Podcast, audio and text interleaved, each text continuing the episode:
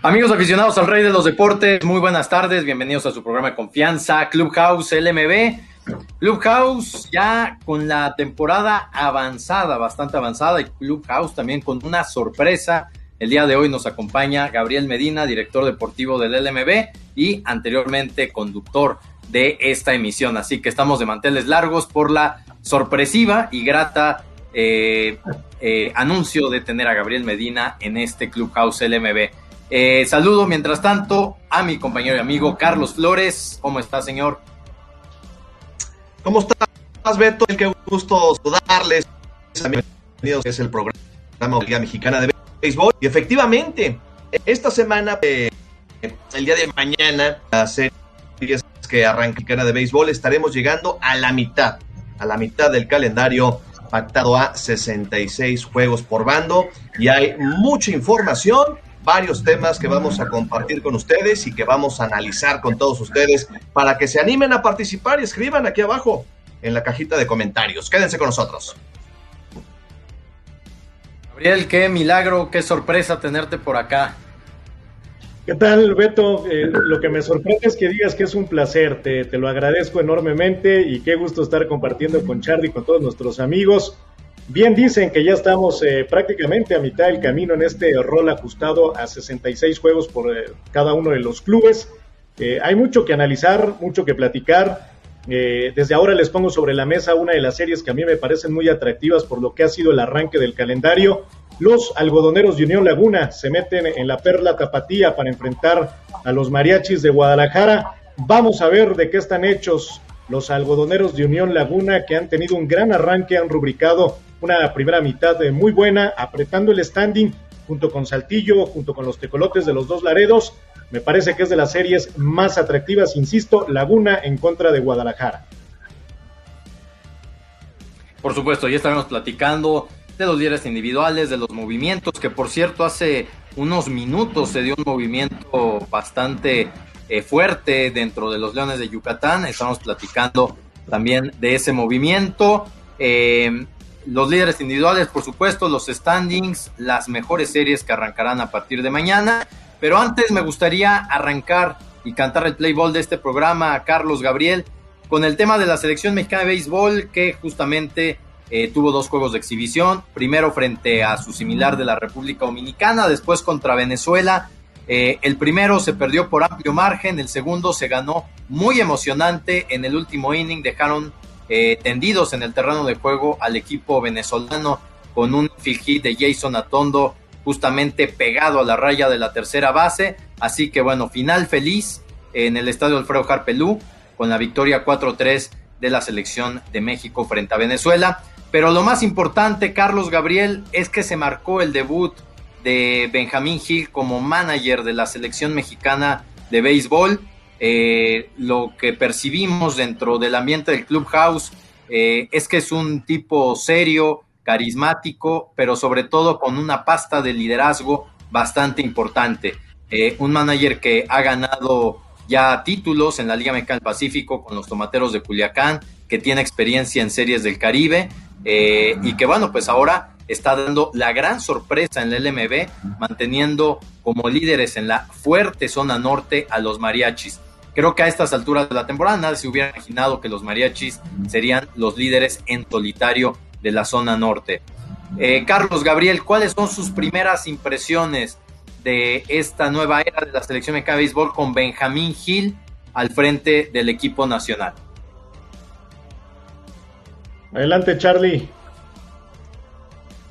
Gracias, me parece que pues ha sido un atino el nombrar a Benjamín como dirigente de la selección mexicana de béisbol. Es un tipo triunfador, es un ganador en el béisbol país, lo ha demostrado con hechos, con facts. Eso no, no, no, no, no son especulaciones ni, a, discutir. Benjamín Gil ha ganado títulos en el béisbol de nuestro país. Creo que en estos momentos era la persona indicada para eh, encabezar a la selección mexicana.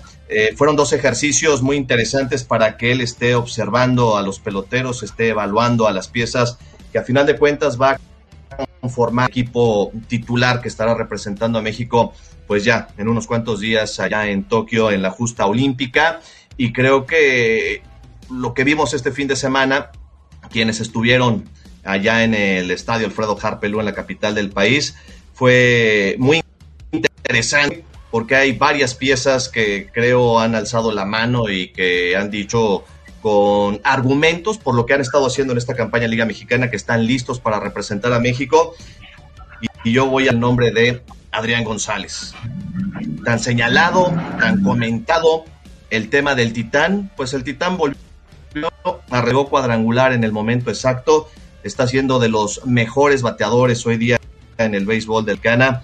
Adrián creo que está argumentando de sobra su inclusión en el equipo mexicano. Es un pelotero líder, es un pelotero que tiene experiencia necesaria, más allá de que tuvo en grandes ligas, de enfrentar duelos internacionales. Y esto es muy importante. ¿Por qué? Porque eso da obviamente fondo, sustento en momentos claves, en este tipo de competencias cortas. La participación de México será efímera pero tendrá que ser contundente. Y un pelotero como Adrián creo que va a ayudar mucho al club Caos y al desarrollo de la selección mexicana de béisbol. El Titán volvió a responder y creo que volvió a callar bocas, como lo tiene que hacer un pelotero, jugando ahí en el terreno de juego y demostrando cómo, pateando, fildeando y haciendo bien las cosas. Sí, yo coincido con ustedes dos eh, en el primer rubro, en el tema de liderazgo que tiene Benjamín Gil, un hombre que sabe unir, digamos que todas las piezas del rompecabezas en el clubhouse, un tipo respetado, con mucho carisma, como bien apunta Beto Guadarrama, un hombre que procura al pelotero que esté cómodo, que esté a gusto, que haya justamente esta pues eh, buena vibra al interior eh, del vestuario.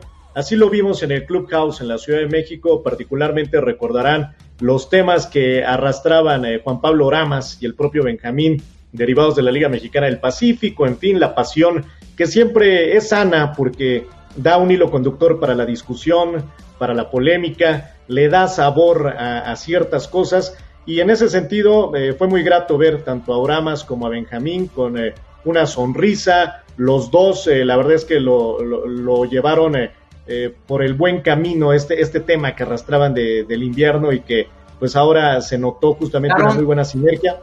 Sí, Beto llegaron, Gabriel, llegaron Oramas y, y, Benji Hill abrazados a la conferencia de prensa. Ah, mira, pues eso, eso dice mucho.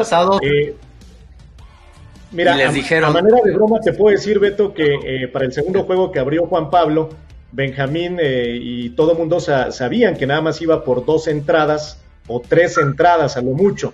Y, y, Benjamín, una vez que brinca al terreno de juego a Juan Pablo, le dice, hey, lo de las dos o tres entradas es una broma, necesito que me des cinco o seis.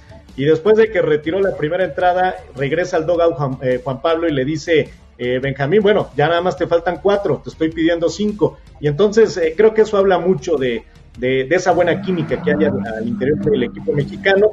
Lo de Adrián González y dicho por el propio Benjamín Gil, me parece que es una pieza que hay que considerar y que en su justa medida en su momento se deberá determinar si hace o no el equipo olímpico, pero Benjamín contaría ahí con otro coach más. La valía de Adrián no solamente está en el aporte que da en el terreno de juego, sino también con la cabeza. Es un tipo muy cerebral. Me, me, di la oportunidad de verlo en la jaula de bateo previo al segundo juego contra México, un hombre que estudia a la perfección la parte técnica, eh, en una conversación muy estrecha con Martín Arzate de dónde quería la pelota, cómo iba a hacer los ajustes con el swing. Eh, la verdad es que yo creo que es oro molido ver en práctica de bateo eh, así con esa cercanía a Adrián González, teniendo detrás de él en la jaula al propio Benjamín Gil, que en su ADN ganador también habrá que decir que como pelotero brilló en aquella Serie Mundial de 2002, ustedes lo recordarán, bateó muy bien en contra de los gigantes de, San Francisco. Y únicamente, y con esto cierro mi comentario, Beto, pues habrá que seguir muy de cerca cuáles son las elecciones del cuerpo técnico, es decir, este cuerpo técnico de la selección a quienes va a elegir en el corte de lista que tendrá que ser a finales de este mes en una reducción de 106 a 50 peloteros para posteriormente conocer a los 24 peloteros que estarán eh, en Tokio en los Juegos Olímpicos, pero pero ahí únicamente quiero decirle a nuestros amigos quienes conforman en este momento el cuerpo técnico de la selección. Hay muchas personalidades, mucho conocimiento y buen ambiente. José Silva, que lo recordarán a la torre jugando en eh, grandes ligas, un tipo que ahora que tuve la oportunidad de platicar con él en otra tesitura mucho más técnica, tiene un amplio conocimiento eh, de los lanzadores. A, su mano izquierda estaba Noé Muñoz, otro mexicano que en su momento alcanzó las grandes ligas y que por la posición que él jugó como receptor, pues es eh, un abanico de conocimiento lo que, lo que tiene ahí a su lado Benjamín Gil. Luego nos vamos con un hombre que es muy cerebral, muy técnico, que todo anota, que, cualquier detalle lo tiene por escrito. Héctor Estrada, hermano de otra figura legendaria del béisbol mexicano como Francisco Paquín Estrada. Héctor es un tipo muy inteligente, muy claro de ideas y que aporta mucho durante las juntas. Y luego una persona que me parece icónica y que lo hemos platicado, Carlos Beto, Martín Arzate. Creo que en este momento no hay alguien mejor para dirigir el tráfico por el rumbo de tercera que Martín Arzate y que además es el hilo conductor de la selección mexicana de la actualidad, es decir, de las personas que se encuentran actualmente desde las eh, primeras giras a Japón. Es un hombre que ha estado muy cerca del proceso con la selección mexicana y, bueno, me, me, gusta cómo quedó configurado el cuerpo de coaches de la selección, la química que hay y el conocimiento que tiene. Por supuesto, gran explicación, Gabriel, para no únicamente conocer a Benjamín Gil, que es la cabeza eh, de la selección a nivel deportivo, sino también a todo eh, el cuerpo técnico que rodea estos esfuerzos. Y agregaría eh, también a Cindy Bernal, la trainer de los, de los mariachis, que ha hecho un trabajo extraordinario, y por supuesto a, Nico Castillo, ¿no? que, como, que como bad boy bueno, pues también tiene amplia experiencia en, el, en, el, en el béisbol, ¿no? Pero bueno, un cuerpo técnico muy, muy completo. Gabriel Carlos, y esta semana eh, justamente se realiza el preolímpico que definirá al último calificado para Tokio ahora 2021.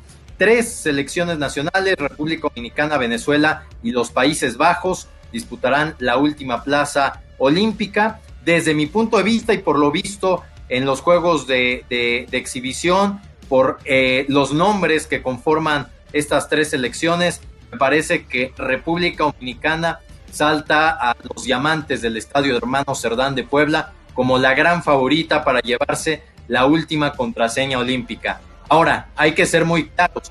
Eh, eh, Venezuela no presentó ayer eh, de alguna forma al, al, roster final que participará en el Olímpico. Faltaron varios jugadores, entonces creo que también veremos otra cara de Venezuela. destacar que ayer el picheo eh, en eh, los relevos que hicieron eh, el, el, manager alguacil de Venezuela fue bastante destacado, pero aún así me inclino por República Dominicana, liderados por Melqui Cabrera y por Julio Rodríguez, prospecto número 3 de las grandes, 5, perdón, prospecto número 5 de las grandes ligas, como, como favoritos para llevarse la última contraseña olímpica. ¿Cómo ven, Carlos Gabriel? Ya la competencia olímpica los Juegos Olímpicos, estos cinco rivales que ya tiene definidos México, Estados Unidos, Corea, eh, eh, Japón, Israel, eh, evidentemente la inclusión de México y este último boleto que disputan Dominicana, Venezuela y Países Bajos. Falta un boleto, un boleto efectivamente que será competencia que arranca el día de mañana en el Podán de Puebla. Coincido que Dominicana es el gran favorito, Dominicana es una potencia del béisbol, también es una potencia del béisbol. Países Bajos, a ver si tiene el equipo suficiente, necesario para pelearle a estos dos monstruos del área del Caribe. Vamos a ver qué es lo que sucede. Por lo pronto, el día de mañana es la primera jornada de actividades en el Cerdán, Venezuela contra República Dominicana. El miércoles se enfrenta Venezuela ante Holanda. El jueves República Dominicana contra Países Bajos es el nombre correcto para eh, mencionar a esta selección. El viernes será el juego por el segundo lugar, sábado será el juego por el campeonato o por el primer lugar donde estaremos conociendo al último invitado a Tokio 2020. Pues interesante, ¿no? Lo que se va a suscitar a partir de mañana. Una pequeña aclaración, Carlos, para que no se confundan los aficionados. Al ser tres equipos, es un triangular, juegan todos contra todos. De ahí el equipo con mejor récord pasa directamente a la final, donde se disputará la última plaza olímpica. El segundo y tercer lugar juegan una eh, especie de semifinal, es decir, un juego para ver de esos dos contra tres quién disputa eh, el boleto olímpico frente al primer lugar. Entonces, el sábado, si las condiciones de Puebla, sabemos que es una plaza que llueve mucho, se dan durante toda la semana, estaría eh, definiéndose el último clasificado olímpico en Puebla. Gabriel, hay que ir al Estadio Hermano Cerdán. Invitamos verdaderamente a toda la fanaticada, sobre todo Ciudad de México, que no tienen béisbol esta semana, que vayan al Hermano Cerdán. Eh, se, la verdad que son tres selecciones de clase mundial que practican buen béisbol. Eh, me está comentando ahí la gente de Diablos Rojos que vio entrenar a Países Bajos y una grata sorpresa, dice peloteros en forma, eh, muy fuertes, con muy buenos brazos. Es decir, será un buen espectáculo, Gabriel, para todos los aficionados en Puebla. Definitivamente me sumo a la invitación que haces, Beto, para ir al inmueble de la Colonia Maravillas, un escenario espectacular, desde donde ustedes se sienten en el Parque Cerdán, ven perfectamente bien el diamante. Es eh, un escenario que ofrece esa visibilidad para el aficionado. Va a ser muy interesante la plaza y los tres equipos que llegan, porque los tres tienen poder. Y si en una plaza vuela la pelota, justamente esa es Puebla. Vamos a ver de qué están hechos los brazos eh, que ofrecen estas tres selecciones. Hay dos lanzadores, eh, Williams Pérez y el caso de Eric Leal, que brincan como los dos puntales para Venezuela. Si ellos dos pueden hacer el trabajo, son pitchers que hemos visto en Liga Mexicana, eh, el caso de Pérez, de Williams Pérez con eh, los Toros de Tijuana y Derek Leal con eh, el equipo de los Rieleros de Aguascalientes, si ellos pueden hacer el trabajo, Venezuela va a tener amplias posibilidades, porque ya vimos de qué está hecha la artillería dominicana. Y bueno, hablar de Países Bajos no es hablar propiamente de Holanda, sino hablar de Curazao donde hay peloteros que juegan candela, que juegan la pelota con un estilo caribeño de mucha entrega, de velocidad, de pasión. Tienen grandes representantes en la gran eh, vitrina, en la máxima vitrina del béisbol. Eh, Shander Bogarts, por ejemplo, Didi Gregorius, eh, en fin, peloteros de talla internacional. Y solamente consignar, Beto, que en su momento y en este, ah, por ahora no sé quién está al frente de Países Bajos, pero Andrew Jones ha sido uno de los managers más exitosos al frente de, este cuadro holandés. Eh, Andrew Jones es eh, un pelotero que ustedes eh, lo recordarán brillar con los Bravos de Atlanta, tipo inteligente, tipo muy estratégico y que en su momento le plantó cara a la fortísima selección de Japón en juegos de exhibición celebrados en el Tokyo Dome. Así que, pues el agasajo va a ser para los fanáticos, Beto, matar o morir para estos tres en búsqueda del último boleto olímpico, unos Juegos Olímpicos que además van a ser variopintos con eh, béisbol asiático, Corea y Japón. Tendremos a Israel, que es hablar de una, eh, que, se entienda bien la expresión, una mini selección de los Estados Unidos. Tendremos, por supuesto, a Dominicana, Venezuela o Países Bajos y, por supuesto, México. Entonces, eh, va a ser, la verdad, que un platillo para los beisboleros de primerísimo nivel. Oigan, y Países Bajos Efectivamente, no es cualquier equipo, ¿eh? no va a ser un flan. Ha tenido muy pasiones en los últimos clásicos mundiales de béisbol. Así es. Sí, de acuerdo. Yo, creo que hemos llegado a un momento en eh, que la globalización del béisbol nos permite ver selecciones de muy buen nivel, sobre todo por eh, esto, y hay que decirlo con todas sus letras, por la gran apertura en grandes ligas a tener peloteros de todas nacionalidades. Hablas de Venezuela, Dominicana y Países Bajos, todos con peloteros con roce en Estados Unidos. Lo mismo la propia selección de México. Por supuesto, Israel con eh, gran parte de su columna vertebral conformada por peloteros de triple A, de organizaciones ligamayoristas. Estados Unidos ni, ni se diga. Y bueno, Corea y Japón, que ya sabemos que son potencias en el béisbol internacional. Perfecto, bueno, pues entonces hay invitación para ver el tema preolímpico en el estadio Hermano Cerdán, los Juegos del Preolímpico entre Venezuela, República Dominicana y Países Bajos. Señores, hemos llegado a la línea eh, del Ecuador de la temporada 2021 del LMB, una campaña corta, compacta, eh, en donde sabíamos de antemano, Carlos Gabriel, que no iba a haber paciencia, que una mala racha te puede meter en serias complicaciones hay seis de nueve boletos, más bien, hay únicamente seis boletos de nueve este, equipos para la postemporada. Únicamente seis equipos se clasificarán por zona, así que ya me parece entra un poquito el nerviosismo de los gerentes deportivos, eh, Carlos Gabriel, porque la paciencia se está agotando en algunas organizaciones, tienen que acomodar lugar, calificar a los playoffs, muchos de ellos. Esta semana, tres destituciones de managers, la que se, la que se acaba de dar hace unos minutos, hace unos instantes, Jerónimo Gil deja sorpresivamente a los Leones de Yucatán después de llevarlos a la Serie del Rey en la temporada 2019. Adán Muñoz deja también o ya dejó a los Tigres de Quintana Roo, el nuevo manager debutó frente a los Diablos Rojos del México. Se trata del tijuanense Oscar Robles, que por primera vez viste la franela de Bengala, y Pablo Ortega, el pitcher eh, tamaulipeco de tantas glorias en la Liga Mexicana, también dejó eh, el equipo de los tecolotes de los dos Laredos. Así que tres managers, tres manejadores ya no están, ya se nombraron apenas un sustituto Oscar Robles, tecolotes con manager interino.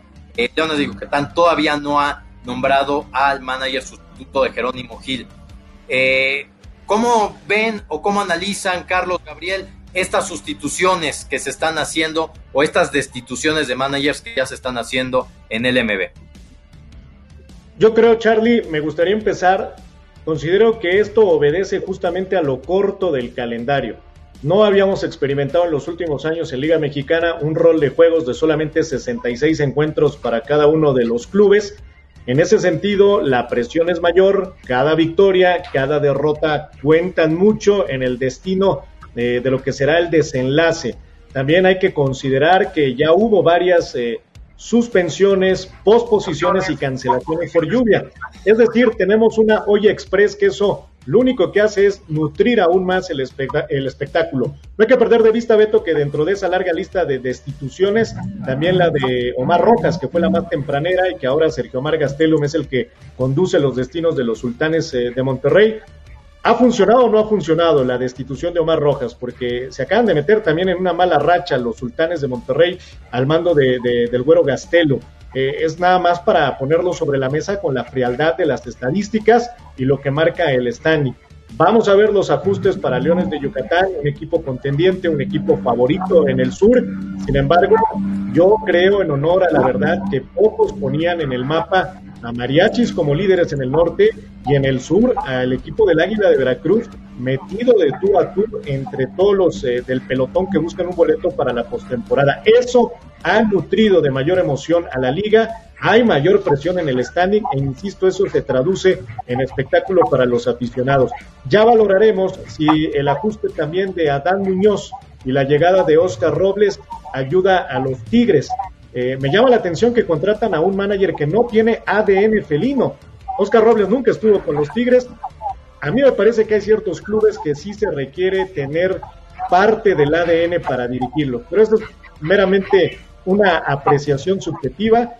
Vamos a ver si... Yo creo que más que una apreciación subjetiva, Gabriel, perdóname, perdóname, más que una apreciación subjetiva, es una apreciación conservadora, tradicionalista.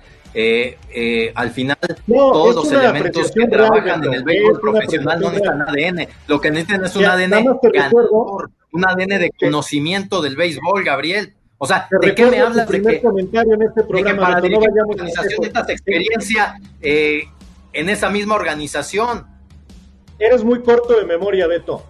Arrancamos este programa hablando de liderazgo y del ADN ganador de Benjamín Hill, que es un factor y ahora me dices que el ADN no tiene nada que ver con un manager. Yo creo que sí. Entonces, Benjamín Gil, por ejemplo, como, que le como ha sido campeón con Tomatero. Es un ingrediente extra, no es determinante, pero es un ingrediente extra, Beto.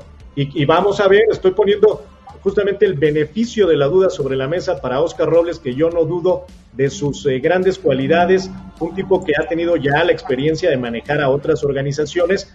Vamos a ver de qué está hecho para dirigir a una franela que ahí sí no me podrás objetar, no me podrás decir que no. Los Tigres son de esas organizaciones que se cuecen aparte por el nombre que tienen, la tradición, la historia que poseen dentro de la Liga Mexicana. Los managers, Carlos, son buenos o malos, o son regulares, pero Gabriel, bajo la óptica de Gabriel, Sergio Mar Gastelum, como nunca jugó con Sultanes de Monterrey, no es digno de ser el manager de los sultanes de Monterrey. ¿Ves cómo tergiversas? Yo nunca utilicé la palabra dignidad y la gente lo sabe, pero bueno. Bueno, a ver, aquí hay un tema. No debería aquí un tema. Aquí hay un tema para ver si estos cambios van a o no.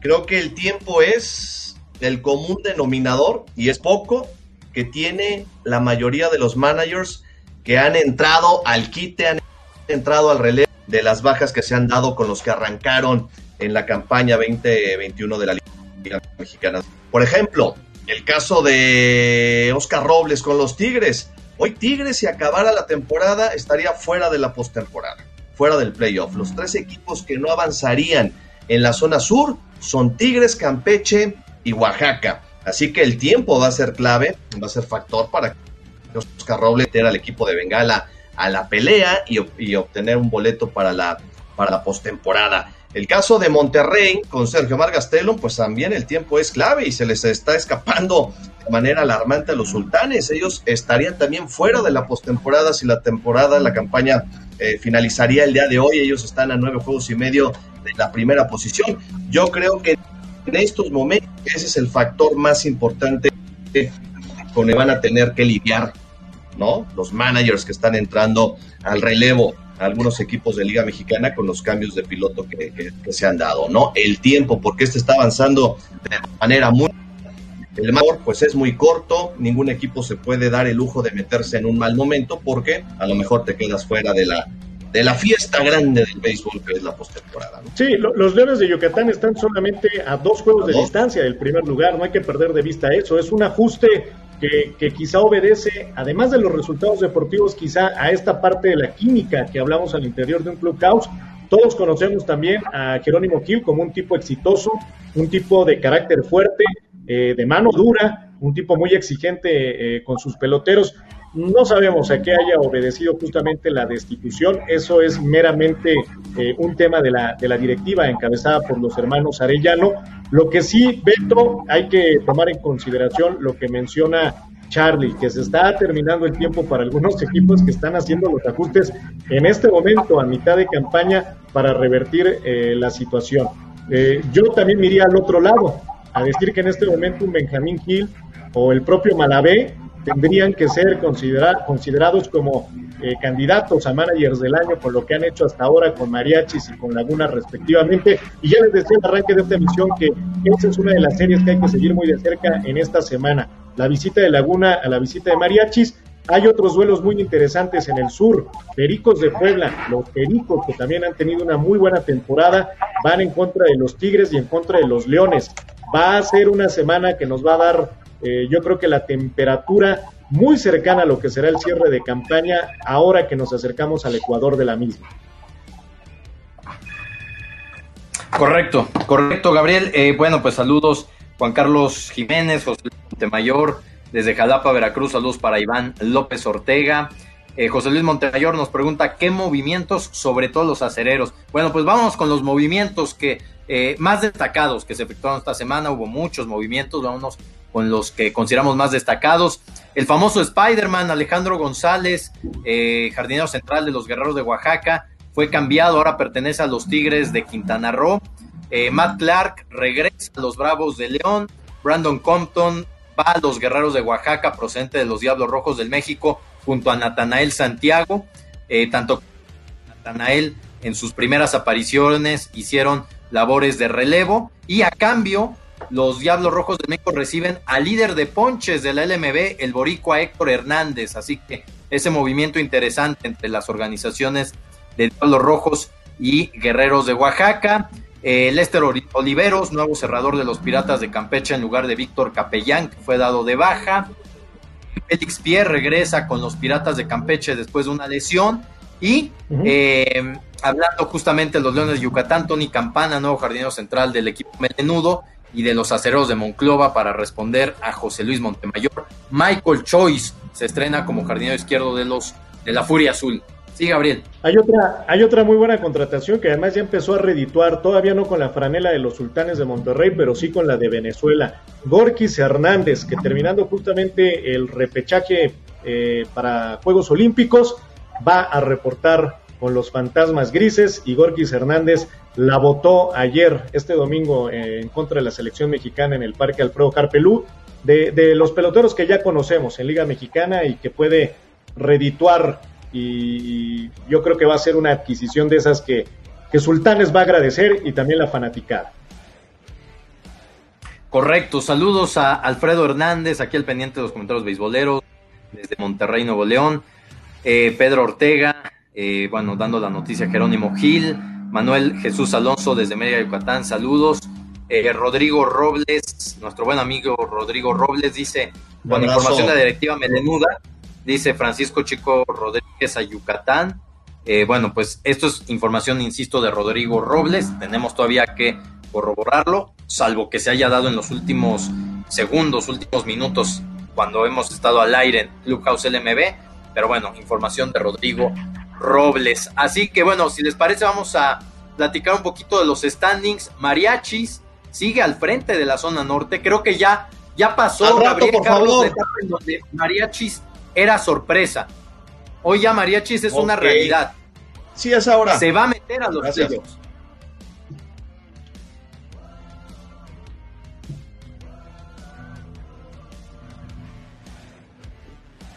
Adelante, Beto, adelante. Yo, mira, la verdad es que lo que te puedo decir es que Mariachis es una realidad, ¿eh? es una realidad absoluta. Eh, me gusta cómo está configurado el equipo y bueno, habrá que verlos ya hacia el cierre, hacia el cierre de, campaña. Eh, no hay que perder de vista que el hecho de que pierdan a Benjamín Gil del timón es algo que ya la directiva están analizando. Payo Tejeda, Carlos Valenzuela, los propietarios del club eh, que se agradece además esta disposición para prestar al manager a la selección mexicana y habrá que ver quién se queda en el lugar de, Benjamín Gil. Eso va a ser muy interesante porque también de pronto Willy Romero podría no estar con el equipo, Willy Romero podría estar con Venezuela, que, sabemos también de la calidad del venezolano que ya ha sido manager justamente de los Leones de Yucatán. Con esto remato, es, es mi último comentario, Beto, eh, diciéndote que no hay que perder de vista cuando Pericos de Puebla quitó del timón a Matías Carrillo a mitad de temporada en el Juego de Estrellas, yendo en primer lugar. Quitaron a Matías ante la sorpresa de todos, nos dejaron boquiabiertos, anonadados, y al final Pericos de Puebla fue campeón ese año. Correcto, Tijuana, Monclova, Saltillo, Laguna, Dos Laredos, que remontó posiciones esta, eh, esta semana eh, ya está ahí en el sexto lugar los tecolotes, eh, séptimo Rieleros, octavo sorpresivamente Sultanes, noveno Generales de Durango. En la zona sur, los Diablos Rojos comandan el sector, Pericos en segundo, Leones en tercero, Águila de Veracruz en cuarto, que tuvo buena semana, ya tiene récord positivo de 14-12. En quinto, Bravos León, sexto, Olmecas de Tabasco. Hasta ahí los equipos calificados al momento. Y en la zona baja, Tigres de Quintana Roo, Piratas de Campeche y Guerreros de Oaxaca que todavía no ha podido salir del sótano de la zona sur. En los líderes individuales, para ya darle cerrojazo a esta emisión de Clubhouse LMB, Nico Vázquez sigue de líder, 475 porcentaje bateo, el cuarto va de los mariachis de Guadalajara, lo cual habla pues de que esta filosofía eh, ganadora se ha extendido a lo largo de la organización, porque Nico Vázquez es un pelotero que no, no había tenido anteriormente este tipo de porcentajes de, de bateo a lo largo de su carrera Leandro Castro comanda dos departamentos ofensivos, nueve cuadrangulares, 34 carreras producidas. La verdad, una campaña de jugador más valioso, Carlos, para el dominicano Leandro Castro. ha sido pues, pieza angular en la ofensiva del equipo que dirige Omar Vizquel, teniendo una campaña el dominicano y liderando dos de los departamentos ofensivos pues, más importantes en el béisbol, ¿no? Una de las artillerías peligrosas que hay indiscutiblemente en la Liga Mexicana de Béisbol es la de los Toros de Tijuana. Y yo nada más quiero hacer el siguiente comentario, Beto, antes de que finalices con, con, el tema de los líderes individuales. Ahora que hablaban de los mariachis, vienen pruebas muy fuertes para los tapatíos. Guadalajara no ha enfrentado a equipos como Tijuana, a equipos como Monclova y equipos como Monterrey. La única serie que Guadalajara ha perdido en su casa ante uno de los primeros lugares del norte, Zaraperos de Saltillo, una de las ofensivas más poderosas de la Liga Mexicana. Van a hacer pruebas de fuego que resta de la campaña para ver de qué están hechos los mariachis. Hasta el momento no hay que quitarles absolutamente y por algo están en la primera posición. Bueno, no se los quitas, pero haces esa, esa observación, Carlos. Vamos a ver de qué están hechos, ¿no? Tienen pruebas Hoy son líderes por del delante. Norte. Ahora, como lo quieras ver, son los líderes del norte. Es un equipo que estando en el norte se ha sobrepuesto a las giras largas que no existen en la mayoría de los clubes por la configuración del rol. Tanto León como Aguascalientes como Guadalajara, al estar en el centro del país, geográficamente son los equipos pivote que van a, giras largas y a Guadalajara le ha tocado una gira incluso por Campeche. Correcto. Y bueno, acabamos finalmente con los líderes de picheo. 1.55 líder de efectividad, el pitcher de los Sultanes de Monterrey, el norteamericano Matt Nuta, que ha sido de las notas destacadas del equipo regimontano. En victorias, cuatro victorias de varios lanzadores, entre los cuales eh, están Bartolo Colón, mi favorito, el japonés. El, Sharky Onsworth. El Sharky Onsworth es mi, mi favorito, Beto. También Dylan Onsworth, Nakamura, eh, Edgar Torres de los Diablos Rojos y Alex Tobalín de los Mariachis. Si hoy acabara, si hoy acabara la temporada, es decisión de los periodistas, de los medios de comunicación. Pero mi favorito para ser, y ahí coincido extrañamente con Gabriel, para ser el pitcher del año hasta el momento es el sudafricano Dylan Osborne. Sí, el único diferencial sería por el juego sin hit ni carrera. Creo que eso le da un plus. Oye, pero lo de lo de Big Sexy también ha sido fabuloso, ah, ¿eh? impresionante. bien. Eh, el Nippon que ya mencionabas, en fin, eh, hemos, hemos tenido hemos tenido nombres eh, de relieve en esta campaña. El único juego que perdió Saltillo en la semana, Tolo Colón. Semana de cinco victorias, barrieron a los sultanes, le ganaron la serie en el madero al equipo del acero. El único juego que perdió Saltillo fue ante Bartolo Colón. Impresionante ese tipo verlo lanzar en el centro del diamante. Impresionante Bartolo, un control pasmoso, fuera de serie. Pone la pelota donde quiere, Carlos. Sí, sí, sí, sí, sí. La recta que se le mueve, el sinker, el cambio, curva, con eso. Todo se le mueve, Charlie, todo, todo. Uno lo ve en la televisión y son mariposas al plato. Un espectáculo, Bartolo Colón. ¿no? Un lujo tenerlo el líder de ponches. Líder de ponches con 36, Héctor Hernández, de los Diablos Rojos del México. Ojo, ojo, con esa dupla que está armando Diablos Rojos, ¿eh? Edgar Torres y Héctor Hernández, eh, lanzadores que están llegando a la organización Escarlata para este 2021, pueden, pueden ser muy interesantes de cara a la postemporada. Y líder de salvamentos con 8, eh, Henry Mejía, ex lanzador de los Mets de Nueva York, ex cerrador de los Mets de Nueva York, hoy es líder de salvamentos en la LMB. Bueno, pues así que a mitad de temporada las cosas están muy calientes. Eh, los equipos tienen que apretar el paso, sobre todo los que van un poquito más abajo. Hay seis lugares para eh, calificar a los playoffs. Así que bueno, pues va a ser una semana muy, muy intensa en toda la LMB y por supuesto en Puebla con el preolímpico que finirá el último paso olímpico. Carlos, Gabriel, me dio mucho gusto saludarlos. Gabriel, esperamos tenerte más seguido por acá. Y bueno, la próxima semana ya con Diego Patricio Pérez. Gracias, Carlos, y gracias, Gabriel. Un abrazo. Nos vemos, bye. Saludos. En la producción de este programa, Luis Ruiz de Facebook Studio. Nos vemos el próximo lunes en otro Clubhouse a las 4 de la tarde.